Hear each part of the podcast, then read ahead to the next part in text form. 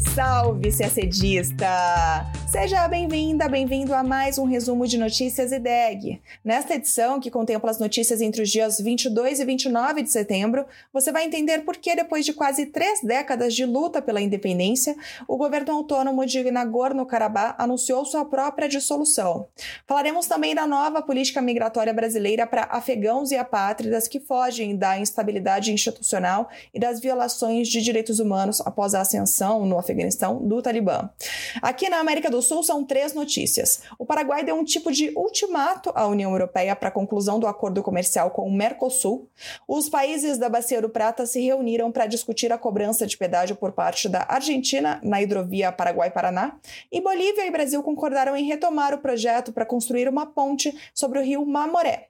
E por fim, você vai entender por que o Tribunal Europeu de Direitos Humanos está julgando um caso envolvendo crise climática. Tudo isso você acompanha agora no nosso podcast. Começamos falando de um grande acontecimento no Cáucaso, uma região que fica ali entre Europa Oriental e Ásia Ocidental. O governo autônomo de Nagorno-Karabakh será extinto a partir do dia 1 de janeiro de 2024, após quase três décadas de tentativas de independência. Nagorno-Karabakh é uma área que fica no território do Azerbaijão, mas tem maioria étnica armênia.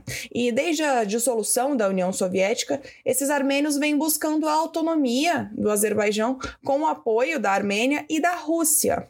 Vira e mexe surge um conflito entre as partes, sendo dois de grandes proporções. Duas guerras entre azeris e armênios, uma nos anos 90 e outra mais recente, em 2020. E o que aconteceu agora? Bem, na guerra de 2020, houve vitória parcial do Azerbaijão que começou a controlar um pouco mais o território, mas com algumas concessões ainda para os separatistas, inclusive com a manutenção de tropas russas para manter a estabilidade na região. A Armênia e os próprios separatistas são a parte mais fraca desse conflito, mas sempre houve um relativo equilíbrio por causa do apoio da Rússia aos armênios, que a Rússia, aliás, que tem sido a grande mediadora dos últimos grandes conflitos. Bem, o conflito mais recente ocorreu há cerca de uma semana, quando o Azerbaijão realizou outra ofensiva total, que terminou com um delicado cessar-fogo mediado novamente pela Rússia.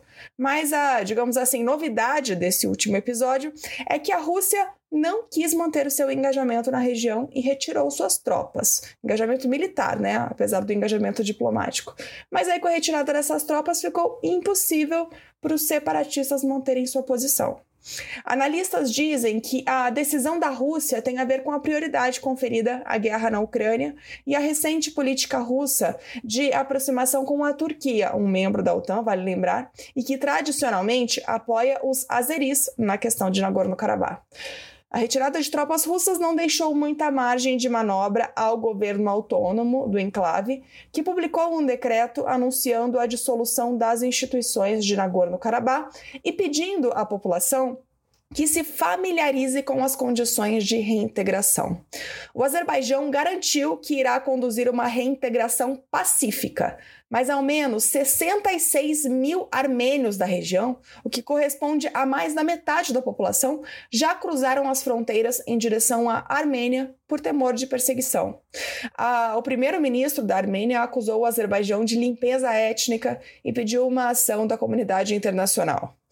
O Ministério das Relações Exteriores brasileiro publicou nota manifestando preocupação com esse deslocamento de milhares de civis, sobretudo em vista de suas graves implicações humanitárias e políticas. Segundo a nota, o Brasil considera indispensável a garantia à segurança da população residente, bem como a proteção de seus direitos. Também rejeita o recurso à força e à violência com o objetivo de alterar o status político da região. Para o Brasil, apenas soluções alcançadas por meio do diálogo e da diplomacia, poderão resultar em paz sustentável e prosperidade para toda a região. A situação humanitária e de segurança em Nagorno-Karabakh e em torno seguirá sendo objeto de atenção do Brasil, segundo a nota, em coordenação com os demais membros do Conselho de Segurança das Nações Unidas, especialmente em vista da iminente assunção da presidência rotativa do órgão pelo Brasil em 1 de outubro. Agora falamos de política migratória brasileira. Na terça-feira, dia 26, foi publicada uma portaria ministerial pelo Ministério das Relações Exteriores do Brasil e pelo Ministério da Justiça que estabelece novas regras para concessão de visto humanitário para nacionais afegãos, apátridas e pessoas afetadas pela situação de instabilidade institucional e de grave violação de direitos humanos no Afeganistão. Esse termo, visto humanitário, é um termo informal. A nomenclatura usada pelo Itamaraty é visto temporário e de autorização de residência para fins de acolhida humanitária. E não se confunde com concessão de refúgio. Bom, segundo o Itamaraty, as novas regras asseguram uma estrutura de acolhimento prévia à efetiva chegada dos afegãos ao Brasil. Isso significa que afegãos e apátridas que desejem migrar para o Brasil por causa da instabilidade e das condições de violações de direitos humanos no Afeganistão já podem buscar auxílio antes mesmo de chegar ao Brasil, nas embaixadas brasileiras em Islamabad, no Paquistão, e em Teherã, no Irã. Mas tem outra mudança importante. Os vistos temporários só serão concedidos aos afegãos caso seja comprovada a disponibilidade de vagas em abrigos para recebê-los, o que se daria por meio de acordos de cooperação firmados entre organizações da sociedade civil e o Estado brasileiro. Após a concessão do visto, que será emitido exclusivamente pelas embaixadas do Brasil em Teherã, Islamabad, o interessado terá 180 dias para chegar ao Brasil. O Brasil concede visto humanitário aos afegãos desde 2021, quando o Talibã chegou ao poder no país. Só que o que tem acontecido é que há alguns meses, afegãos que desembarcam no Brasil vivem em acampamentos improvisados, no aeroporto de Guarulhos, principalmente, justamente pela falta de abrigos. Segundo o Itamaraty, a norma migratória nova reafirma o compromisso do Estado brasileiro em promover o acolhimento humanitário dos imigrantes afegãos de forma segura, ordenada ordenada e regular. A nova política pretende assegurar que, ao chegar ao Brasil, os afegãos tenham um acolhimento planejado, organizado e digno, de forma a melhor, melhor promover a integração local e a dignidade dos beneficiários com segurança e preparação prévia. O assunto agora é Mercosul.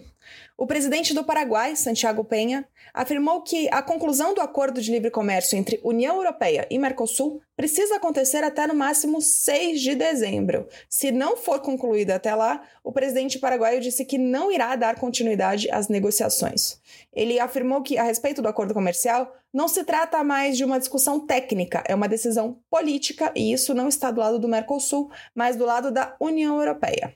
A data estipulada por Penha, 6 de dezembro, é o dia em que o Brasil, que atualmente ocupa a presidência rotativa do bloco, passará esse posto para o vizinho Paraguai e aí ficar a cargo desse país liderar as negociações extra-bloco.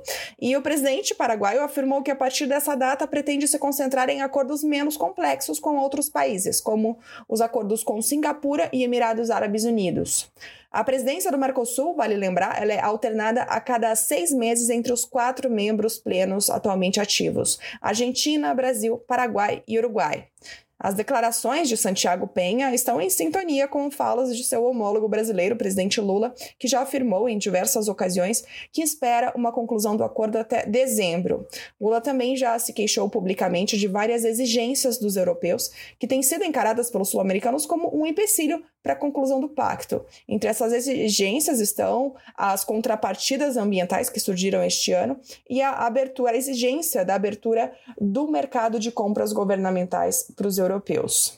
A Comissão Europeia, o órgão executivo da União Europeia, respondeu que o bloco continua a trabalhar com base no compromisso assumido em nível presidencial para concluir as negociações antes do final do ano.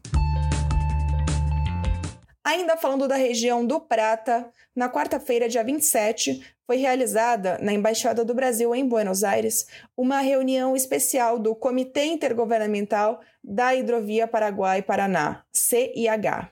O objetivo é buscar uma solução para a controvérsia entre a Argentina e os países vizinhos, incluindo o Brasil.